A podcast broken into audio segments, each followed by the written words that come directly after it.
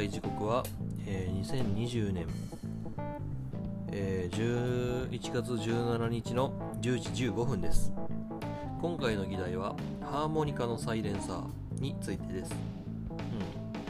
うん、まあよくわかんねえよっていう方がいらっしゃると思うんですがまあ一つずつちょっと、えー説明させていただくと、まあ、僕が、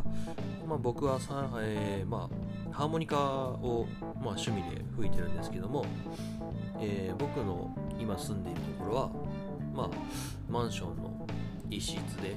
で隣というよりもあの障子1枚を隔てた向こう側に妹が住んでいると、まあ、言ってしまえば音音はもう結構バレバレというかもうもろに、筒抜きなので僕が、部屋でハーモニカのサイレンサーを、まあ、吹くと、まあ、うるさいと。ハーモニカサイレンサーじゃないハーモニカを吹くとうるさいと、えー言われたりですね、えーついでに言うとその僕の後ろに壁があるんですがその壁の向こうにも、えー他の住人さんがいらっしゃってで結構もう音が筒抜きであると、うん、ってなった時に、えーまあそのハーモニカを吹く場所っていうのが、まあ僕の部屋というか僕の今住んでいる場所にはないというところでですね、えーまあ、防音の装置を、まあ、ちょっと段ボールで作ってみたりだとか、えーまあ、ちょっといろいろプチプチで、えーこう壁を覆ってみてなんだったらもう襖の中というか押し入れの中でやったらこもらないんじゃないかっていうのをやってみたりいろいろ実験はしたんですが、まあ、どれもうまくいかず。で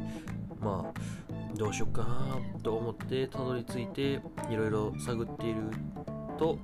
えーまあ、鈴木というハーモニカのメーカーがあるんですね。鈴木っていうそのハーモニカのメーカーからクロマチックハーモニカのサイレンサーが出たんですね。あまあサイレンサーとかサイレンサー付きのハーモニカクロマチックハーモニカも出てほうと思いながら今ちょっと手元にあるんですけど。よいしょ。シノビックス。サイレンサーサウンドシステムと。ていう、まあ、パッケージで、まあ、2種類あってフルセット。まあそのクロマチックハーモニカとそのサイレンサーがセットになったものと。で僕ハーモニカ持ってたのでユーザーズセットっていう方を買ってユーザーズセットっていうのはハーモニカ本体が付属しない。言ってしまえばカバーとあとそのサイレンサーだけが付いているセットなんですけども。でまあまあそれを使うとえー、まあその音ですね。音がまあだいたいえー、まあ3分の1から、まあ、半分はいかりませんが3分の1ほどになるという、えーお話だしだったのでわあこれはいいかもしんねえっつって買ってみたんですね。でまあちょっとケースの中に入ってでまあそのハーモニカのカバーでそのそこにつけるアタッチメント、えーまあ、サイレンサーですね。でよくよく見てみるとなんかこうカタツムリの殻みたいな形をしてるみたいで。でそれの形によって消音効果をもたらすと。うん。しかもこの殻動くぞ。蛇腹で。蛇腹みてえだとまあそんな感じで。ただね一つだけねうんって思ったのがそのサイレンサーのカバー、えー黒いケースがついてくるんですね。こもうシノビックスってこうバッて書いてあってうーんって思いながら。でそのケースをパカッて上げるとですね値札,、まあ、札がついてですねメイドインチャイナってこう白い白地に真っ黒でメイドインチャイナって書いてあるんですね。ちょっとこれはうんちょっとげんなりしましたね、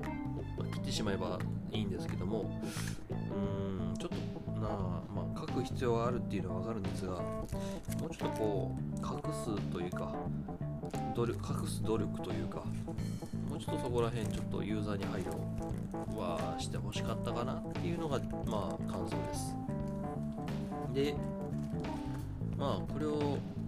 なぜ紹介したのかって言いますとまあえーまあ僕と似たような感じで、まあ、創作活動がしてみたい、まあ、僕はこうやってポッドキャストをしています。でまあ僕以外にも、えーまあ、創作活動音楽をやってみたいっていう方がいらっしゃるんですね。でそういった方々にこの鈴木のクロマチックハーモニカのサイレンサーであったあ、えーブルースハープの中10ホールハーモニカの方にもこのサイレンサー付きのハーモニカっていうのがあってそういうのを使って練習する。まあ音楽を手軽に始めているんだったらこういうのがあるよっていうのを紹介するというのができたらなと思ったのと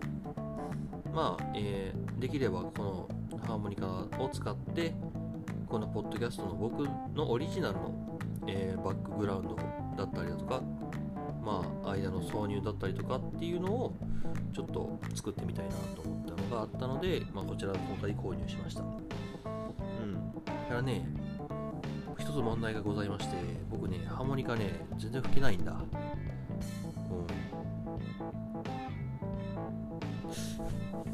いや全然吹けないんだよね。そもそもね楽譜が読めないんだよね。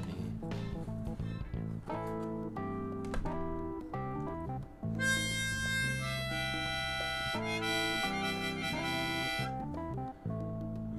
ん。まあちょっとキラキラ星ぐらいだったら吹けるかなぐらいのハーモニカ初心者ニュービーもニュービーなのでちょっとねこれからポッドキャストをやりながら、